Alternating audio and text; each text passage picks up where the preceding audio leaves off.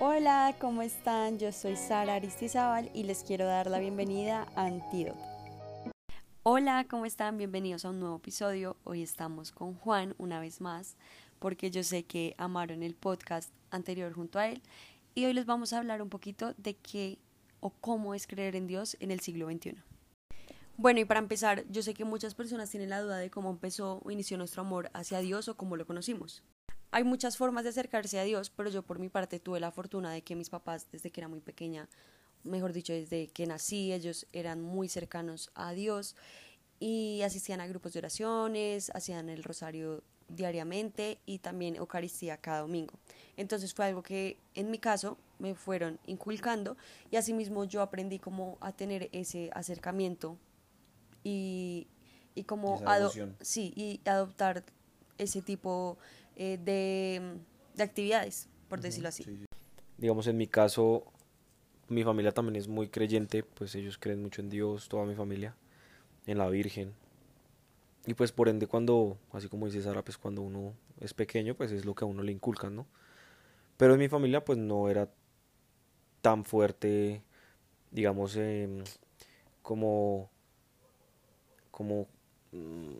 ¿Como la cercanía a la iglesia tal vez? Sí, como el, el tema de hacer el rosario todos los días, el tema de, de ir a Santísimo, de la misa cada ocho días. Siento que a los dos nos inculcaron, de pronto a mí eh, mucho más, en mucha más medida que a ti, pero yo siento que lo entendí un poquito más, que lo sentí un poco más fuerte y más cercano a mí, entonces no, cuando fui creciendo no asistía a misa porque me obligaban o porque me decían tiene que ir, tiene que hacer el rosario, sino porque yo empecé a sentirlo y empecé a sentir la necesidad. O sea, yo, yo creo que nunca ha una sola vez en mi vida a una Eucaristía un domingo porque ya es parte de mí. O sea, yo no podría vivir sin la Eucaristía los domingos. Que de igual forma, pues la idea en, en un futuro, porque para mí es muy difícil hacerlo diario, pero siento que yo ya tengo como ese tema un poquito más marcado. Sí, o sea, lo que, lo que hablábamos ahorita, digamos que tú, le, o sea, tú viste desde muy pequeña esa importancia de lo que es tener a Dios en nuestra vida, digámoslo así, pues todos los días. Yo también siempre creí mucho en Dios, creo mucho en Dios, mi familia, mi mamá, mi papá, todos. De por sí aquel día, yo me acuerdo mucho en pandemia, que una vez estábamos haciendo el rosario con mi familia y y mi papá se sabía todos los misterios. Y yo como, uy, como pues no sabía. Pero pues también es de entender que pues la familia de él también son, son muy devotos. Entonces hay diferentes formas y siento que hay diferentes escenarios donde Dios busca a cada persona y lo busca en su momento. O sea, mm, Dios lo puede buscar a uno en un momento feliz, en un momento triste, en un momento de preocupación, en una dificultad. Pero yo siento que como para darle una entrada a ese tema de, de, pues de, de lo que trata el podcast, es, que es de cómo conocer a Dios y, y, cómo fue nuestra historia personal, tanto de Sara como la mía, pues siento que hay que entender que el mundo gira en torno a lo, al, al a lo nuevo, ¿sí? El, a la moda, al tema cultural, a lo banal también. A, a lo banal, exacto, algo muy humano. Y pues de ahí es donde se arraigan muchas cosas eh, y muchos pensamientos nuevos que hay ahora pues entre tanto jóvenes y así como también jóvenes, personas ya mayores, todo eso. Exacto, y yo siento que por eso, porque más es como tal vez presión social o que estás andando en el mundo, literalmente haces parte de él y lo que pasa a tu alrededor afecta, ¿sabes? Entonces como que a ti te empiezan a decir y te empiezan a meter la cabeza como Dios de pronto no está todo el tiempo contigo. Y necesariamente no te tienen que decir como no, no creas. Simplemente el mundo se trata de enmascarar y de ir borrando eso de, eso digamos que, que para nosotros los que creemos en Dios y que sabemos que pues, pues quién es Dios, eh, pues lo es, ¿no? El mundo se encarga de enmascarar. Eh, ese tipo de cosas y entonces la gente ya solamente como que se esconde en, lo que puede palpar, quizá, puede ser. Sí, igual, o sea, lo que te digo, no es lo que tú dices es verdad, no te dicen cómo no creas en Dios, sino el mal está escondido en tantas formas en el mundo que es muy fácil alejarte de Dios y tener frialdad en tu corazón y tener tibieza espiritual. Sí, eso, eso, eso es verdad, además que bueno, también tiene, eso tiene mucho que ver tiene también mucho que ver ahí el conocimiento, ¿no? O sea, el conocimiento de qué es lo que estoy haciendo y qué es lo que no estoy haciendo, porque pues eh, es como un niño que sabe que, un niño pequeño, que sabe que el fuego quema y pues le mete la mano porque le llama la atención y él se quema. Y pues no lo vuelve a hacer. Uno de grande ya hay cosas que uno las ve muy normales, pero espiritualmente pues pueden ser cosas que son contaminantes o que pues de pronto no, no hacen bien mal al alma, pues. Igual yo, yo tuve una experiencia porque yo siento que aún así que mi familia estuviera tan cerca, de pronto en mi adolescencia yo tuve momentos de frialdad porque pensaba que la felicidad la encontraba en otro tipo de cosas. No estoy diciendo que esté mal, pero yo como que me encerré pensando que la fiesta me iba a hacer bien, que tener amigos y tener vida social me iba a hacer bien, cuando en realidad lo que estaba haciendo era alejándome de Dios indirectamente y yo no lo podía apreciar y no me podía dar cuenta. Sí, o sea, digamos, ese, esa es una forma de, de pronto uno como joven ahora, como que uno se siente capaz de todo, ¿no? Y pues, bueno, realmente pues uno no es arrodillarse y pedirle a Dios y ya por obra y gracia ya va a llegar. O sea, hay que meterle fe, hay que meterle esfuerzo, hay que trabajar, hay que luchar en todo tipo de cosas. Así como Sara de pronto en su momento ya pensó que la fiesta y eso, a veces yo también hace tiempo, yo sentía que yo podía con todo y que yo, pues, yo podía. Entonces como que sí, yo creía en Dios y tal, pero muy como en un segundo plano, muy más por cultura o quizá por costumbre, pero nunca con la importancia adecuada. O lo que se merecía. O lo que se merecía, exacto. Pero habían muchos momentos, digamos, para mí, yo conozco cuál es la forma de acercarme a Dios por mi religión, digamos, porque eso es lo que la religión me dice y a mí me ha servido y pues yo lo he sentido así, pero siento que hay miles de formas de acercarte a Dios, ¿sabes? Como que cada quien tiene su encuentro personal, digamos, una de las cosas que a mí más me gusta es alabar. O sea, cantar, ¿sí? Sí, cantar, escuchar música de Dios.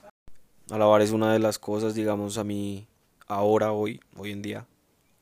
Eh, me gusta mucho pasar tiempo solo con Dios. Entonces, mm, son como formas diferentes, pero todo eso tiene un porqué. Y todo es válido. Exacto, y todo tiene un porqué. O sea, Sara en su vida tuvo sus cosas y ella sabía cómo acercarse a Dios. Y trataba, me imagino que tú tratabas de buscarlo, ¿o qué? Sí. ¿Cómo tratabas de vivir como bien o qué? Aparte que yo sí tenía muy presente que en los momentos de dificultad él era la única, como mi único refugio. Entonces cuando yo estaba muy mal, yo sabía que poniendo una canción me iba a sentir mejor, que orando y teniendo como un momento de intimidad con él en el silencio me iba a servir y me iba a ayudar. En cambio yo por lo menos cuando era más pelado, digamos que yo tenía problemas, no sé. Bueno, también es que yo he sido muy relajado en mi vida, o sea, yo soy una persona demasiado tranquila con cosas que normalmente la gente se estresa mucho. Como por ejemplo, Sara se estresa estudiando dos semanas para un examen. Yo ni estudio. Entonces yo, yo como que cuando, cuando era, cuando era más, cuando era más pelado y demás, y sentía como esos momentos así como que uno se siente como, como que está preocupado, como que algo no está saliendo bien o algo. Yo nunca veía como salida arrollarme a, a orar, por ejemplo, o ir a misa. Yo hablaba con mi mamá, hablaba con mi papá, o con mi abuelo, o mi abuela, por ahí cuando nos veíamos y eso, o con, con algún amigo. O sea, yo era como muy folclórico en ese tema y como que sí, creía en Dios y tal y tal, pero la solución nunca, bueno, de pronto la solución mm, en cuanto a mi tranquilidad, no la buscaba nunca en, en Dios, sino como en cualquier cosa, como, oiga, me está pasando esto, no, pues venga, hago esto y esto y mientras tanto pues hago y tal y tal. Pero nunca preocupándome como por, como mi alma, pues, por decirlo así. Y yo siempre le digo a la gente, a mí no me gusta invalidar la forma en que la gente ve a Dios, porque seguramente cada uno tiene su encuentro y cada quien siente paz eh, en la forma de buscarlo, ¿sabes? Entonces como que a mí no me gusta juzgar mucho en ese sentido, sino me, me gusta como motivarlos a que sigan en la oración o como en su forma de buscar a Dios. Sí, o sea, el tema no es en, en obligar a la gente, digamos que yo he hablado con amigos míos o gente de pronto del centro, por ahí que está uno en la calle o algo, y, y uno comenta y, y la gente digamos, sí, no, yo creo en Dios, yo esto, yo lo otro, pero no les dice a veces, o, yo, yo les he dicho a veces, no a modo de obligación, ¿no? sino como, como pregunta, como venga, y usted de pronto le toma el tiempo de orar un rato, de una cosa, y la gente dice, oiga, no, Juan, pero, pero sí me gustaría, pero sí, y gente que yo veo, y pues que veo todos los días y que la conozco hace muchos años, y que yo nunca me imaginé por mi cabeza que me fueran a decir como, oiga, pero yo quiero ir, oiga, pero yo quiero esto, oiga. O sea, como que nosotros los seres humanos tenemos ese deseo por encontrar a Dios, pero nadie sabe cómo hacerlo. O sea, yo siento que nadie sabe cómo encontrar a Dios. O sea, una persona que diga, no, si es que Dios se encuentra así. No, es muy difícil. Porque, como comentábamos con Sara, y lo que yo decía ahorita, o sea, cada persona tiene su forma diferente. O sea, bueno, Dios busca a cada persona diferentemente. A mí, lo, conmigo lo hizo de una forma, contigo lo hizo de otra forma, de pronto con mi mamá lo hizo de otra forma, con mi papá, con tu papá, con tu mamá, así, o sea, son cosas muy raras y es, y es duro porque yo digo, o sea, y hemos visto, hay momentos en los que la gente se arraiga más a Dios por un momento muy triste o un momento muy feliz. Igual no está mal, o sea, como que siento que siempre que se tenga el deseo de buscar a Dios, claramente no siempre se debería hacer en la dificultad, pero hay gente eh, de pronto que no lo sabe y que solo lo busca en ese momento y Dios los puede ayudar, pero es una iniciativa, o sea, tienen la iniciativa de buscar a Dios y de llenarse, o sea, como que sienten ese deseo espiritual de tenerlo en su corazón, porque en serio eso se convierte en una necesidad. Exacto, o sea, es una necesidad y la gente, y yo sé que muchísima gente lo siente, o sea, muchísima gente lo siente, pero también tenemos que ser claros, mi amor, que hay gente, o la mayoría de gente, hasta nosotros mismos hay veces que, que hablamos como, como parce, o sea, a la gente le da miedo. Porque la gente vive muy pendiente de lo que diga la sociedad. Y como estamos ahora, sale una persona X o Y problema a hablar de Dios o algo que tenga que ver con alguna religión y ahí mismo le caen en pica a todo el mundo. Entonces también siento que ese miedo que tiene la gente de pronto por expresar ese deseo de buscar a Dios, ya bien sea por fe, ya bien sea por costumbre, ya bien sea porque está llevado del hijo de madre o lo que sea, eh, porque es que eso es lo otro, o sea, cada vez que la gente está feliz, ay, gracias Dios, ay, gracias no sé qué, ay, gracias y demás. Pero realmente cuántas personas lo sienten así. Y cuando están tristes, ay Dios, ay no sé qué, pero cuántas personas lo siguen buscando después de que salen de ese momento triste. Entonces, yo siento que es la perspectiva de cada uno de cómo acercarse a Dios, pero igualmente yo siento que a todo, en cualquier momento Él nos busca y, y también es de nosotros pues si queremos aceptarlo o no, o sea, siento que como estamos en el mundo ahorita, es muy poquita la gente que, que realmente no le teme a hacerlo. hacerlo, exacto. Y es que no hay un patrón o algo en específico, una forma de encontrar a Dios. O sea, cada quien va a su manera y pues eso está bien. Digamos, Juan y yo, hay una forma donde encontramos a Dios, donde lo sentimos, porque la fe es creer sin ver. Y no es como que decir como, es que vi a Dios, es que se me apareció Dios. No, eso no es encontrarse con Dios. Sentirlo de verdad es, digamos, en nuestro caso, algo que nos hace sentir muy cerca de Él, son las obras de caridad. Y, digamos que entra un tema muy importante porque, bueno, esto es algo que, bueno, yo creo que lo mencionamos acá como por, eh, ¿cómo se dice? Como por, eh, como ponerlo en contexto, digamos, como una de las formas pero creo que somos unas personas, o yo sé que, bueno, a mí yo mi Instagram sirve para tres culos, pero el tuyo, creo que nunca en tu Instagram han visto una foto de Sara diciendo, ay, miren, estoy regalando este desayuno. Cero. Porque realmente nosotros, para nosotros la obra de caridad o hacer una obra de caridad, no es salir a mostrarle al mundo como, oiga, mire que me va bien, entonces venga, yo le compro desayunos a 100 personas y mírenme todos y díganme que soy chévere.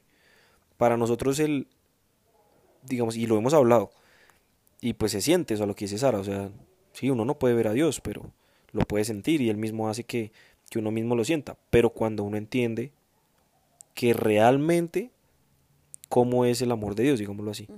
Entonces, está ese momento que, que, lo que les decía, o sea, lo que nos llena, digamos, a Sara y a mí, es, no sé, o sea, ya bien sea un desayuno, un tamal, una moneda, o un gracias, pero ustedes no se imaginan lo que siente uno en el corazón, por ejemplo, cuando nos pasó una anécdota hace, creo que el inicio del año pasado. Eh, estábamos haciendo, repartiendo unos desayunos en el centro y la felicidad de la, de la gente, ¿te acuerdas, Flaca? O sea, nosotros íbamos en el carro y como que pues veíamos las personas y eh, fulanito, ¿ya desayunó? No, no he desayunado, tome esto y esto no, gracias, no sé qué. Y la, y no tanto es eso, sino es la, la felicidad que se le ve a ellos en la cara por, sí, o sea, por eso. O sea, yo no sé, y, para nosotros esa sonrisa es como un gracias de parte de, de Dios, Y, y, uno se siente muy bien. Y de pronto del lado de la persona que está recibiendo la ayuda es un, una bendición. una, bendición. de Dios que le dice Tommy. ¿Sí? O sea, viéndolo de esa forma, o sea, no, no, no, no, tengo ni por qué, ni no voy a hablar tampoco pues de las veces que uno ayuda a la gente, porque pues eso me parece poco ético. Traigo a contexto este pedacito, digamos, de la historia, pues más o menos para que me entiendan. Pero eso es lo que más nos llena, o sé que por lo menos en lo que soy Sara y yo, es lo que más nos llena a nosotros, digamos, de esa parte de la caridad. Y en mi Instagram yo no publico cosas mías de ayudando a la gente, pero sí me doy la oportunidad de publicar muchas cosas y muchos actos de caridad que hace mi papá, porque yo sé que él es un ejemplo para muchas personas y, y yo lo admiro demasiado y para mí el poder mostrar lo que él hace con la gente, porque de verdad le nace, o sea, le da mucha pena cuando yo subo eso porque me dice pues que qué pena que la gente vea eso, pero yo lo hago porque yo sé la obra tan grande que puedo hacer por medio de eso, o sea, como inspirar a tanta gente a que ayuden y que de verdad lo hagan con todo el amor del mundo.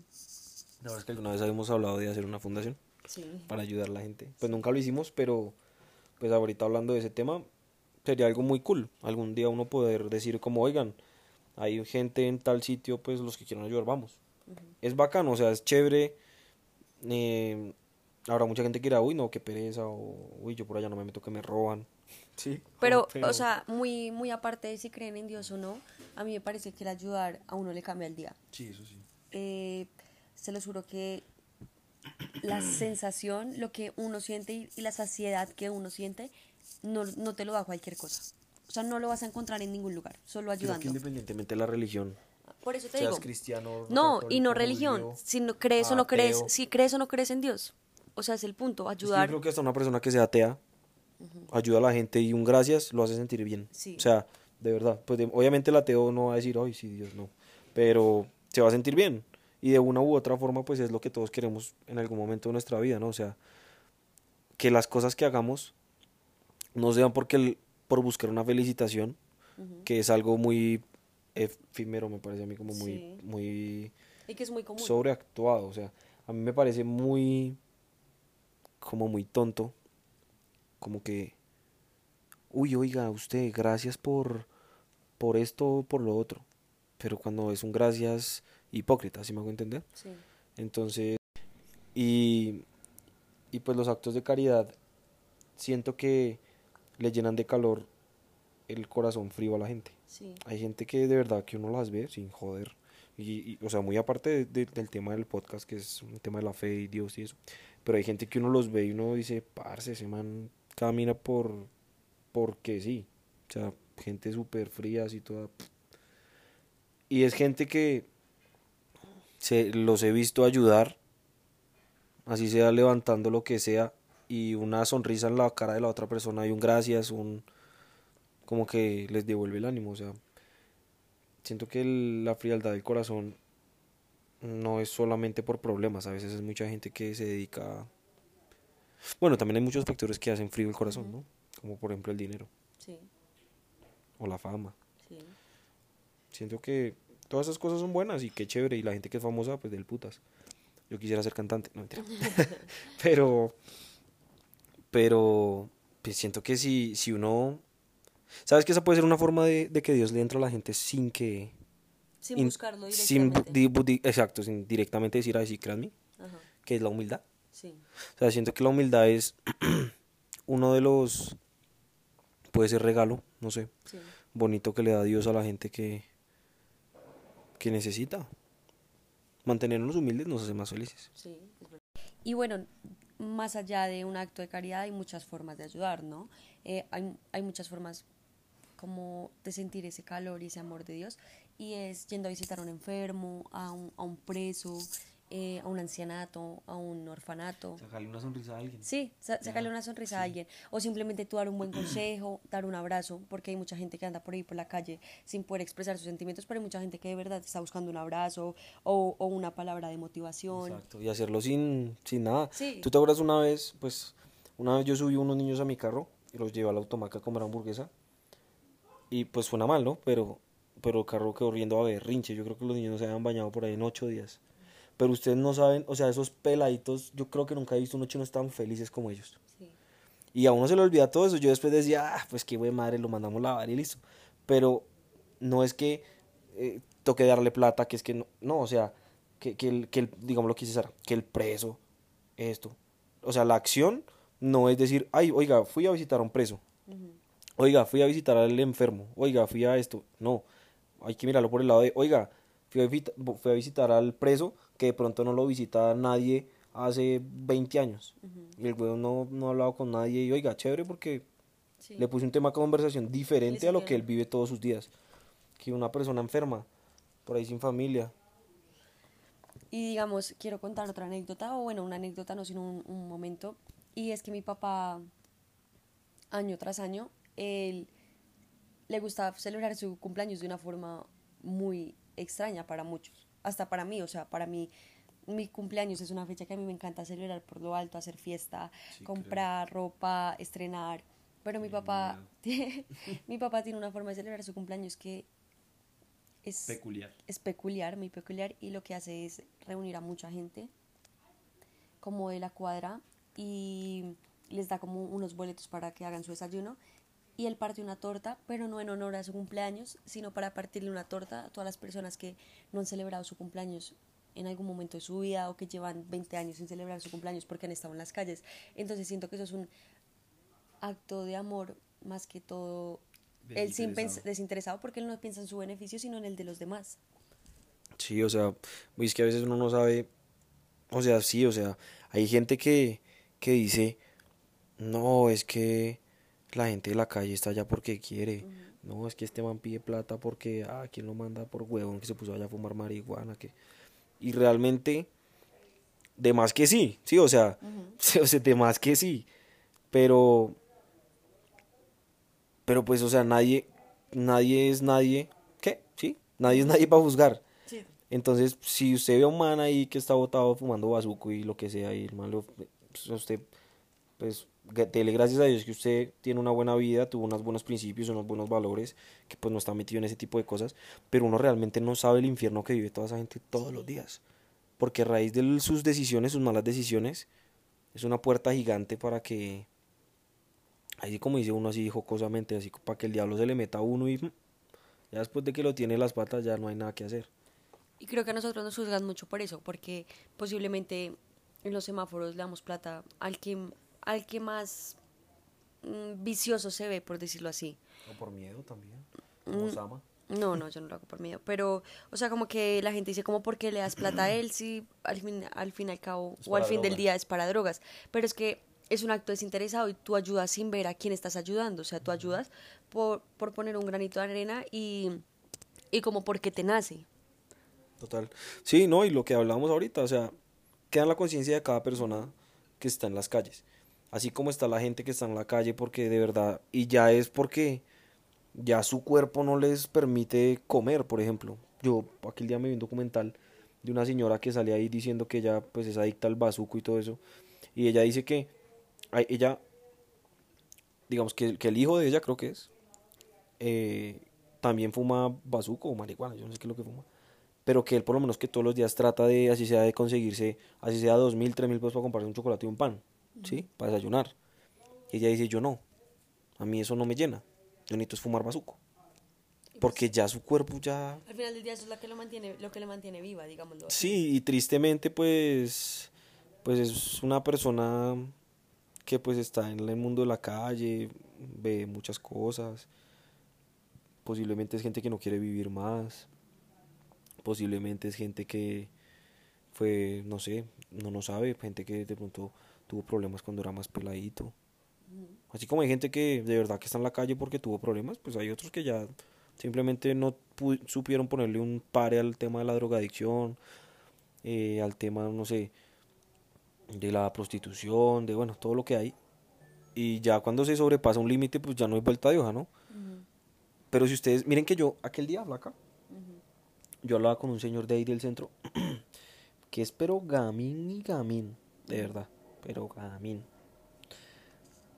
Y, Y pues yo al señor lo conozco ya hace, pues siempre está ahí en la misma cuadra, ya hace como cuatro años o tres años.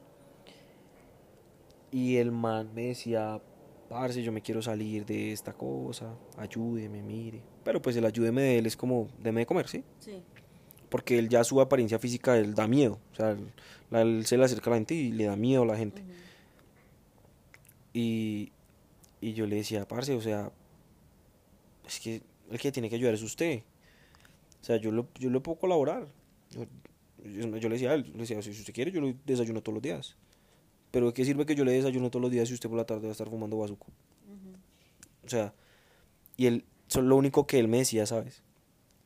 Era, yo solo espero que Dios tenga compasión de mí. Entonces yo digo, mierda, hay gente tan llevada del hijo de puta. Y aún así buscan a Dios, ¿sí me hago entender? Sí. Y hay gente que tiene un problema chiquitico y entonces ya Dios es el peor. Dios no es nada, ¿sí? Dios no ayuda, Dios esto, Dios lo otro. Entonces lo otro también bajarnos de esa nube que entonces to- yo porque entonces me arrodillé dos horas, hice el rosario y hice 30 mil millones de oraciones a fulano, a sutano, a pengano, a San José, a todos. Entonces ya el otro día se me van a abrir las puertas de todo. No, eso no es así. O También, sea, sí, no. También es un esfuerzo como... También tienes que dar de tu parte, ¿no? Porque es cierto que pues Dios ayuda mucho y que es muy beneficioso como para tu vida y para tus sueños, tus proyectos, pero también tienes que tú dar ese pasito. Total. No, y siento que muchas veces, digamos, eh, dicen como, ay, sí, usted cree en Dios, ay, no sea fanático, ¿sí? Como, ay, no sea fanático, no sé qué, eh, esto, lo otro, es que la misa, es que... eh". O sea, sí. Y no está mal, no es que sean fanáticos. Lo que pasa es que yo siento que el- la gente no ve como esa parte, digamos tú y yo, Black. Nosotros creemos en Dios, vamos a misa. Yo, pues personalmente, yo voy al Santísimo en las noches y eso. Pero a mí mis amigos nunca me dicen, ay, es que usted es un fanático, usted nunca jamás. Y no es, uno es porque yo no me la paso diciéndole a todo el mundo qué es lo que hago, qué es lo que no hago. Porque pues a la gente que le importa, ¿sí me van a entender? La otra vez estaba en un evento y yo estaba diciéndoles que a mí no me gustaba la rumba, o sea, como que yo era una abuelita. Me dijeron, pues claro, pues como crees en Dios, como tú le oras a Dios, pues es, por eso no te gusta la rumba. O sea, porque como Dios te lo prohíbe. Y no es que te lo prohíba, es que cuando tú ya empiezas a ver qué es lo que verdaderamente llena, ya dejas de hacer cosas que solo dejan vacíos y, y realmente son, es felicidad efímera. O sea, es una felicidad que se va en un día, la sientes en la noche, pero al otro día estás como vuelto nada y no te llena en realidad. Entonces, cuando uno deja hacer ese tipo de cosas, uno se da cuenta. Igual nosotros salimos de fiesta, que ese es el estigma. ajá, es un estigma, Decir pero como eso, así como el que dice, uy, esas cosas no son de Dios. Sí, o sea, es el estigma, o sea, oigan, hay mucha gente que de verdad cree mucho en Dios, o sea, muchísimo. Pero les gusta la rumba, les gusta salir, les gusta esto. Y entonces ahí sé que muchas personas van a pensar, ah, entonces eso es pura mentira, eso es ahí un, man que cree ahí de pura moda. igual es depende, ¿no? Porque, listo, tú dices, le puede gustar mucho la rumba, pero generalmente la fiesta que les gusta no es como rumba como tal, sino siento que es como el baile como sano, si me entiendes? O sea, como una fiesta sana, con amigos, o sea, no, no meterse porque pues Sí, igualmente... que entran los límites. Ajá, exacto, porque para todo hay un límite. Total. Y, y pues siento que ese tipo de cosas no se pueden dejar a un lado porque estamos hablando de Dios y ay Dios hay que serle fiel en todas, ¿sí? Entonces si te vas a meter a un lugar que te va a inspirar una cosa que no está bien, pues en realidad no estás haciendo nada. No, y lo que les digo, los límites, o sea, Sara y yo salimos y rumbeamos de vez en cuando y... Una vez cada año. Sí, o sea, y la verdad no lo hacemos no porque, ay, no, sino porque es que de verdad nos da una pereza de locos. O sea, Sara trabaja mucho, yo trabajo mucho y como que, Ese no es nuestro plan. no, pues no, o sea, no. Nosotros pues preferimos hacer otras- otras cosas. Pero también están los límites, o sea, lo que les digo. Parce, o sea, si uno se va a salir a rumbear, pues cuál es la necesidad de uno salir a rumbearse, a embrutecerse hasta que no sepa ni cómo se llama. O sea, yo no creo que ni el más ateo, sacando a Dios, ni el más ateo del mundo le gusta, o por lo menos a mí no me gusta la sensación de levantarme al otro día como si la tuviera viva. Uy, no. No, y no, ese no es el problema, que la gente piensa que es su guayabo, pero lo que en realidad te da es que como eso tú piensas que te llena, pero en realidad no estás buscando una felicidad donde no la hay. Total, y no, y rumbear no está mal, o sea, está bien y bacano y chévere. A mí me gusta salir y escuchar banda y mariachis y tomarme un whisky, eso, o sea, normal. Siempre sanamente. A Sara también le gusta, pues a ella no le gusta tomar, pero, pero uno sale y, y pues se parcha, ¿no? Sano, o sea, normal. Cada quien ve qué es su definición de sano, pero pero igualmente es que yo también siento que, que Dios como que deja que uno se descarrile. Claro, o sea, hay gente que dice como, pues Dios tiene el control que tonto es porque permite que tú peques, pero ahí está como el libre albedrío. Ah, Albedrío, sí. sí, sí, sí. Albedrío, sí. Igualmente, siento que siempre que uno puede dar testimonio de algo bueno, dar fe de algo bueno, no decir como yo creo en Dios o no, sino decir, oiga, venga, haga esto que de verdad a mí me ha ayudado. O Pues da- como esto que estamos haciendo. Ajá, sí, mm, el podcast, digamos. O sea, mucha gente pensará como, oigan, qué tontos. Sí, igual, o sea, como lo que yo siempre le digo a la gente, como yo expongo mi posición en redes sociales frente a lo que yo creo, dando testimonio de mí, más no como imponiéndoles una idea, pero yo lo expongo porque voy a dar, voy a dar testimonio sin importar el que dirán. Mucha gente se me ha ido encima y me ha dicho bruta, me ha dicho fanática, me ha dicho monja, bueno, miles de cosas, pero pues siento que siempre vamos a ser perseguidos por eso. Sí, total, ¿no? Y pues, o sea, bueno, también, sí, sí, es que también depende de la gente, ¿no? O sea, Pues no todo el mundo, pero Un psicólogo. sí. Yo conozco psicóloga, por lo menos la doc, ella es psicóloga, pero ella cree en Dios. Pero también conozco otra psicóloga que si alguna vez estaba hablando con ella de un tema como algo empresarial, una cosa así. Y ya, algo dije yo de Dios, sí, como, como muy de mí. Yo dije como, no, después, ah, soy Dios mediante, no sé qué tal. Y ella me dijo, ah, pues Dios, no sé qué y tal. Y como que se me, sí, como que me empezó a decir como, no, pues, no sea tonto, o sea, eso no es Dios, eso es usted, y mire a ver qué es lo que va a hacer. Y pues yo respeto eso, o sea, sí. O sea, yo respeto lo que piense cada persona, porque cada religión pues uno tiene que respetar.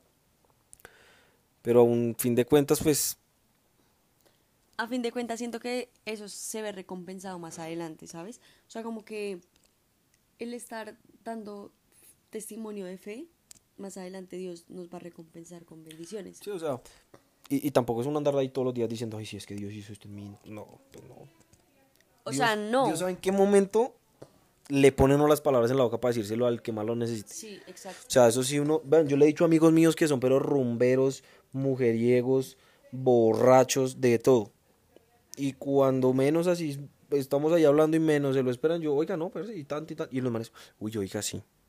Y ya. Y se fue. Y yo después le iba a Sara como, uy, flaca, mira, me pasó esto y esto y esto. Curioso, ¿no? Y Juan me dice como, es que yo ni siquiera sé cómo les hablé porque les hablé de cosas que yo no tengo idea, como que, o sea, él me dice como, en serio, como el Espíritu Santo me iluminó y dije cosas que, wow, o sea, como que pude Ah, dar... del centro Ajá. Pero, digamos, lo que yo digo es que nosotros debemos respetarnos por encima de todo. He visto mucha gente que tiene sus creencias y lo que quieran, pero yo nunca voy a irme encima diciéndole como, oiga, no, ¿qué le pasa? Usted es un estúpido, ¿por qué piensa así?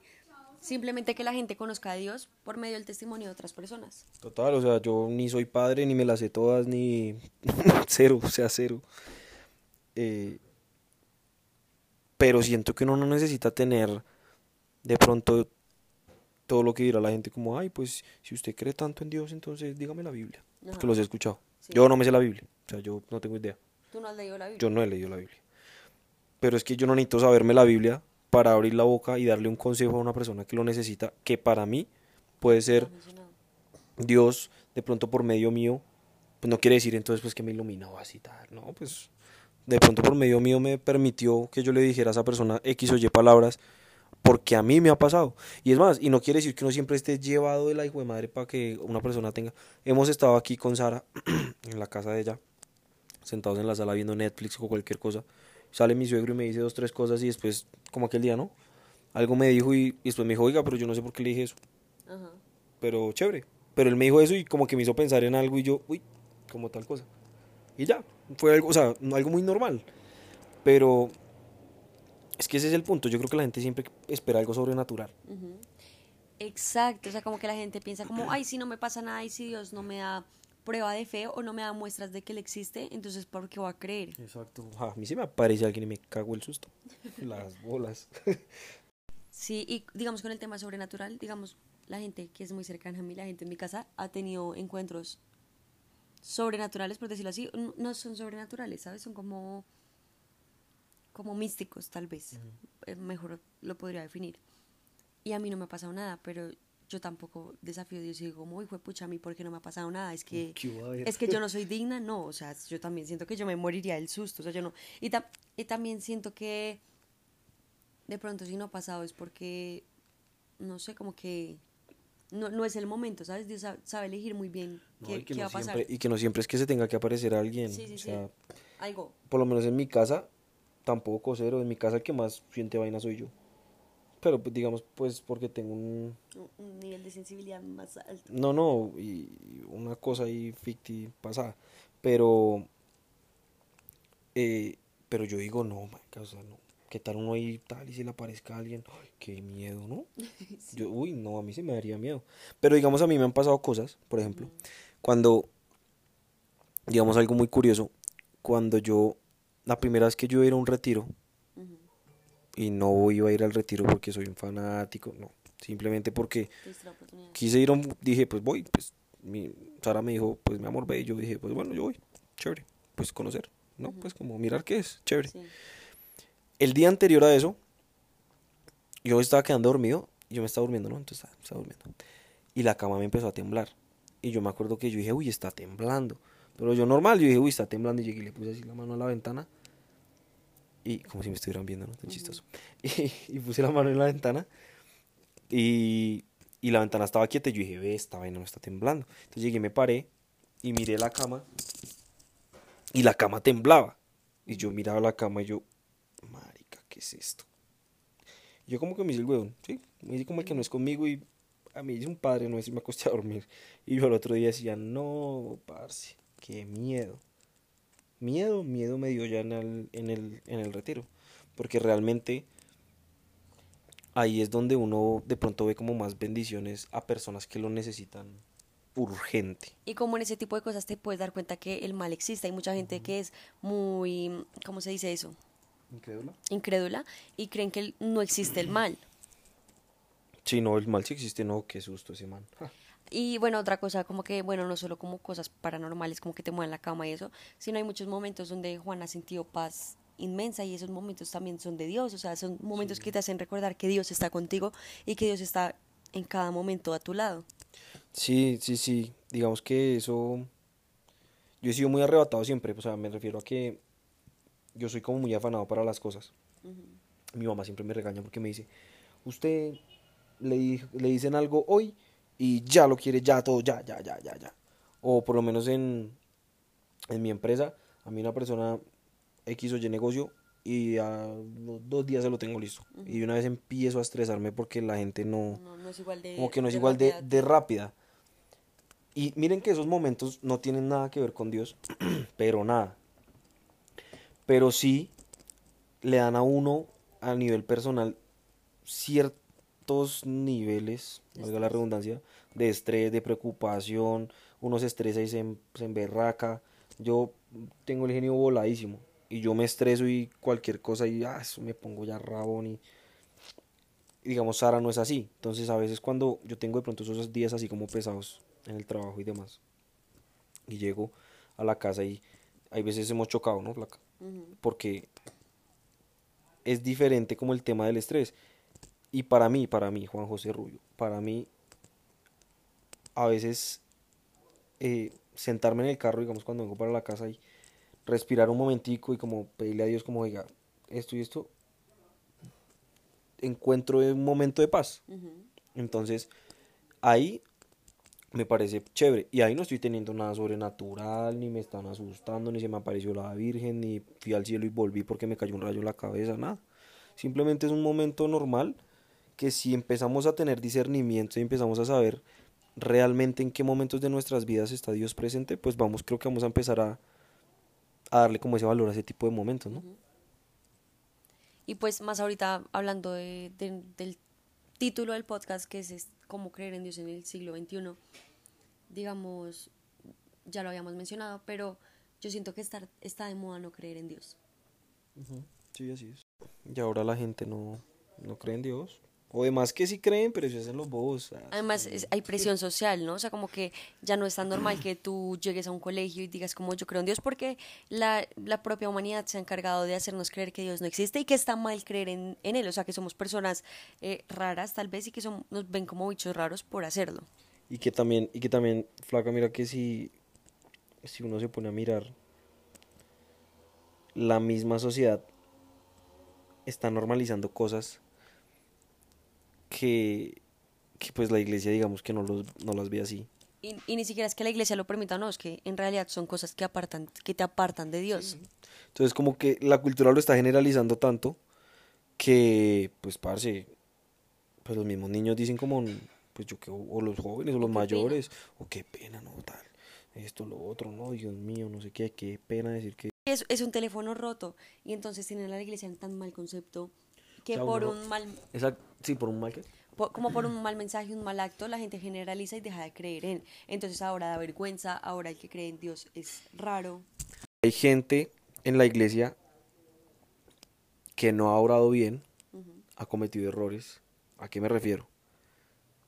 Eh, no me refiero a nada. Mejor. pero me refiero a que hay gente que ha cometido errores en la iglesia que hace que la gente diga, ah, pero vea, este man dice que no haga esto, pero vea lo que...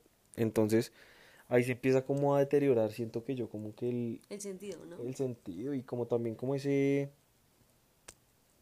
Quizá como esa figura importante de la iglesia. Porque ya lo ven como que llega cualquier man y la coge y le da tres vueltas y... Entonces, pues mal, ¿no? Entonces digamos que siento que no hay que tener miedo, resumiendo un poquito de todo esto que hemos hablado ahorita. Siento que tres cosas. No hay que tener miedo de lo que diga la gente, de lo que tú pienses o de lo que tú creas. No hay que tener miedo porque realmente nadie es una persona adecuada para decirte a ti qué hacer, qué no hacer, qué creer o qué no creer. Si tú crees así sea un 1% de un 100%, para Dios es suficiente para entrar en tu vida y ayudarte en lo que sea. Dos, siento que el encontrar a Dios está en nuestro diario vivir, en nuestra vida cotidiana, los momentos buenos, los momentos malos, los momentos de preocupación, los logros. Y, y, y, y digamos que tercero es, es tener esa confianza en que nada en la vida es fácil. Nada en la vida se lo dan a uno masticado. Y pues aprender a disfrutar esos momentos y a, y a, discernir esos momentos que realmente, más allá de la parte laboral y profesional de cada persona, al nivel personal, y pues de su alma, le dan a uno esa paz que muchas veces ni siquiera lo banal es capaz de darle a uno. No, es que lo banal no es capaz de... Bueno, es verdad, es que no es capaz de darle nada. Pero hay, o sea, ustedes no se imaginan tanta gente vacía y a la vez con tanto.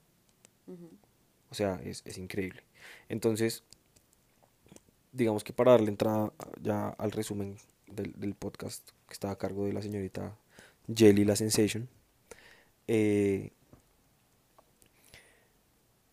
el tema de Dios es simplemente dejarlo entrar. Sí. Es simplemente dejarlo entrar y no tener miedo. Y confiar en sus planes, ¿no? Porque Total. muchas veces la gente se echa para atrás con Dios porque no le funcionó algo, porque no le salió algo, pero yo siento que los, o sea, suena una frase súper cliché, pero los planes de Dios realmente son perfectos. Siempre hay un propósito detrás del por qué, pues detrás de, de la razón o, o el por qué no se dieron las cosas. Bueno, como la entrevista que no puede faltar en ningún podcast, o desde el primero que hicimos, o sea, solo uno, pero van a haber miles, yo sé. ¿Qué crees que ha sido lo más beneficioso en tu vida al creer en Dios? Mm, O sea, ¿qué sientes que es lo que más le agradeces a Él, mejor dicho? O por haberlo conocido a Él. siento que haberme dado esa confianza en mí mismo, esa paciencia Sí. y en este momento, eh, eh, bueno, esas dos cosas me han ayudado mucho, digamos, a, a mejorar mi forma de ser, a mejorar cómo soy. Eh, porque pues como les decía yo, hay veces soy muy ansioso o, o tengo el genio volado, entonces como que me afano mucho por las cosas, pero... Y eso me llevó a cositas que por ahí me tenían así como medio bajoneado y tal. Y cuando digamos empecé a, a dejar que Dios entrara más en mi vida y más en mi vida y más en mi vida, empecé a darle un poquito más de sentido a eso, a no tener tanto afán, a saber que, bueno, si no se están dando las cosas, pues es por algo, o si se dieron súper rápido, también es por algo. Y siento que aún Dios en mi vida sigue haciendo cambios todos los días. Me hace una persona más tolerante, una persona más humilde, eh, me quita esa, esa nube que muchas veces tenemos frente a nuestros ojos porque nos dejamos de pronto eh, ahogar en un vaso de agua por X o Y cosa. Y también siento que Dios ha puesto personas en mi vida, así como son mi mamá, mi papá, mi hermana, pues mi novia, amigos míos, eh, todos los días de mi vida para, para así sea que me den un consejo, me regañen o lo que sea. Siento que eso es lo más importante que he sentido, digamos, de parte de Dios desde que permití que entrara a mi vida. Siento que Él le dio calma, le dio como ese freno de mano que yo necesitaba para... Para ser quien no eres. Exacto, sí. Y bueno, digamos que, como es una entrevista, también estás tú. Bueno. bueno, no. Yo a Sara quiero, quisiera preguntarle cómo,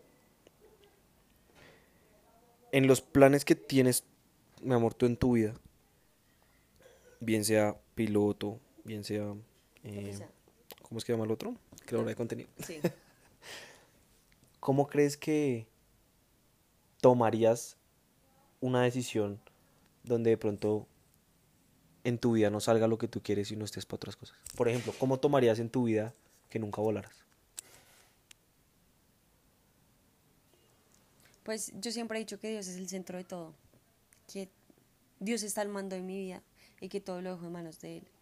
Entonces, de pronto yo al ser un poquito más paciente y, y literalmente tener plena confianza que lo que se va a dar o lo que no se da es porque Él lo quiere así y que es por el bien de mi alma y de mí y de la gente que me rodea, pues no sé, yo la verdad es que vivo muy despreocupada por eso.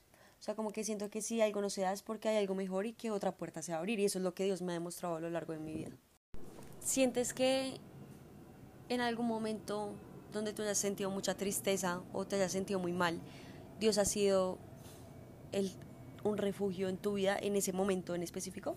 No sé en cuál, pero piensa tú en alguno. No, en cualquier momento de tu vida. O sea, eh, digamos que en, en, el peor momento de tu vida, obviamente, pero por eso te digo, o sea, como que sientes que Dios fue refugio para eso, para ese problema tuve la oportunidad de, bueno, la oportunidad no, ¿qué tal? Pero, tuve un problema, o bueno, tuve un momento muy fuerte antes de dejar que Dios como que entrara en mi corazón. Sí. Y uno luego. Sí. Ambos fueron decisiones, o sea, fueron un momento de mi vida en el que tuve que tomar una decisión muy fuerte. Pero hay algo muy particular en ambos. En uno fue tomar una decisión de si lo que estaba haciendo con mi vida era lo que quería o era lo que, bueno, en ese caso mi mamá quería, que mi mamá quería pues que estuviera en la universidad y demás, pues porque le daba miedo que fuera piloto. Y fue un momento muy duro, donde yo me enfrenté a mi familia, digámoslo así, y yo dije las huevas.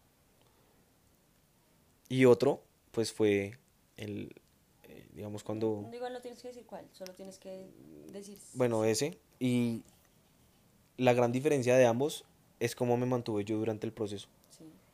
Sí. En uno, bueno, es que también, bueno, en el primero estaba mi familia igualmente, pues duraron, por ahí mi mamá duró como brava conmigo un tiempo y ya. Pero pude hacer las cosas, ¿sí? Sí. O sea, fue un corto tiempo. Sí. El otro fue más tiempo, me mantuve obviamente siempre con Dios, nunca me alejé, aunque muchas veces pensé en hacerlo, porque no, simplemente me sentía solo. Fue más tiempo, pero aún así eh, fue mi refugio durante ese tiempo, pues que gracias a Dios ya después pasó y X. Pero en esos dos momentos, en el primero, totalmente Dios mi refugio, porque yo estaba totalmente solo. Obviamente mi familia también, pero ¿Pero tú ya lo conocías? O sea, tú dices que no había entrado en tu vida. Sí, o sea, el, primer, el primero que te digo, mi familia fue mi refugio, aún así mi familia era la que estuviese brava conmigo.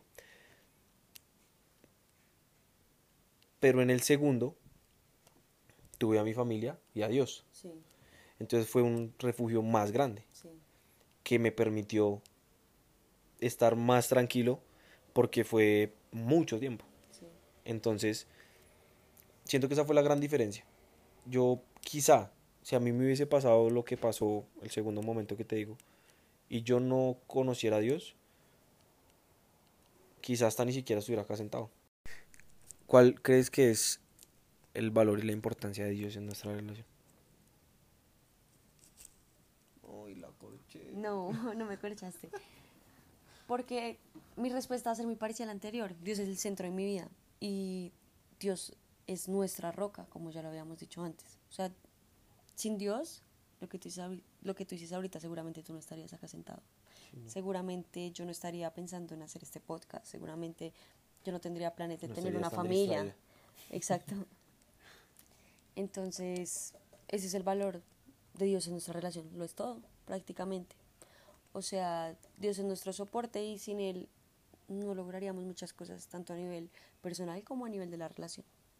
En resumen de todo lo que les hemos dicho, Uy, hablamos como unos radios, ¿no? Sí, hablamos mucho. Aunque nos costó, les queremos confesar que este podcast sí. nos costó mucho. O sea, como que la primera vez que lo íbamos a grabar, que fue hace dos semanas, tuvimos una pelea fuerte. Y, o sea, como que el destino no, o algo no quería que lo grabáramos. Y Pero hoy, hemos intentado grabar como sí, veces. y hoy sentimos mucha distracción. O sea, como que Oigan, ¿y saben Fue que es muy muy raro difícil. porque hemos grabado los podcasts y, y, o sea, hemos estado como tranquilos, haciéndolo Súper normal. Justo hoy, uno, distraídos. Dos, Sara no conseguía sus super audífonos para hacer el podcast. Tres, nos dio risa y distraídos. Cuatro, yo me tenía que ir hace como 20 minutos y no me he ido, pero es como ese afán de que, ¿sí? de que vaya, sí. Ajá. Entonces, es como, pues raro, o sea, pues no quiere decir ahora pues que Sí. vayan a decir, ay, no, Dios, no, pues, Sí, no, pues es, es extraño, Pero es queremos como contarles como en serio que fue muy raro. Pero, en fin, lo que yo quiero decirles es si nunca le teman a buscar a Dios, ni a hablar de Él. O sea, se los prometo que Dios les cambia la vida y, y va a ser un punto muy importante en, todo, en todos sus proyectos, en todos sus planes, así que no le teman. Y que lo tengan presente para todo y que lo tengan como un soporte, porque créanme que sin Él uno no supera muchas cosas. Así es, sí, no, y realmente Dios lo es todo, amigos. Eso sí, pues obviamente se les queda para cada quien en su corazón, el que quiera, el que quiera eh, Buscarlo. buscarlo, hacerlo, todo. Entonces, pues muchachos, nada. Pues bueno, Juan está un poquito distraído, pero bueno, muchísimas gracias por escuchar nuestro episodio de hoy. Les agradecemos bastante, esperemos que les guste mucho, que lo compartan porque esto puede ser de beneficio y ayuda para otras personas. Hasta la próxima.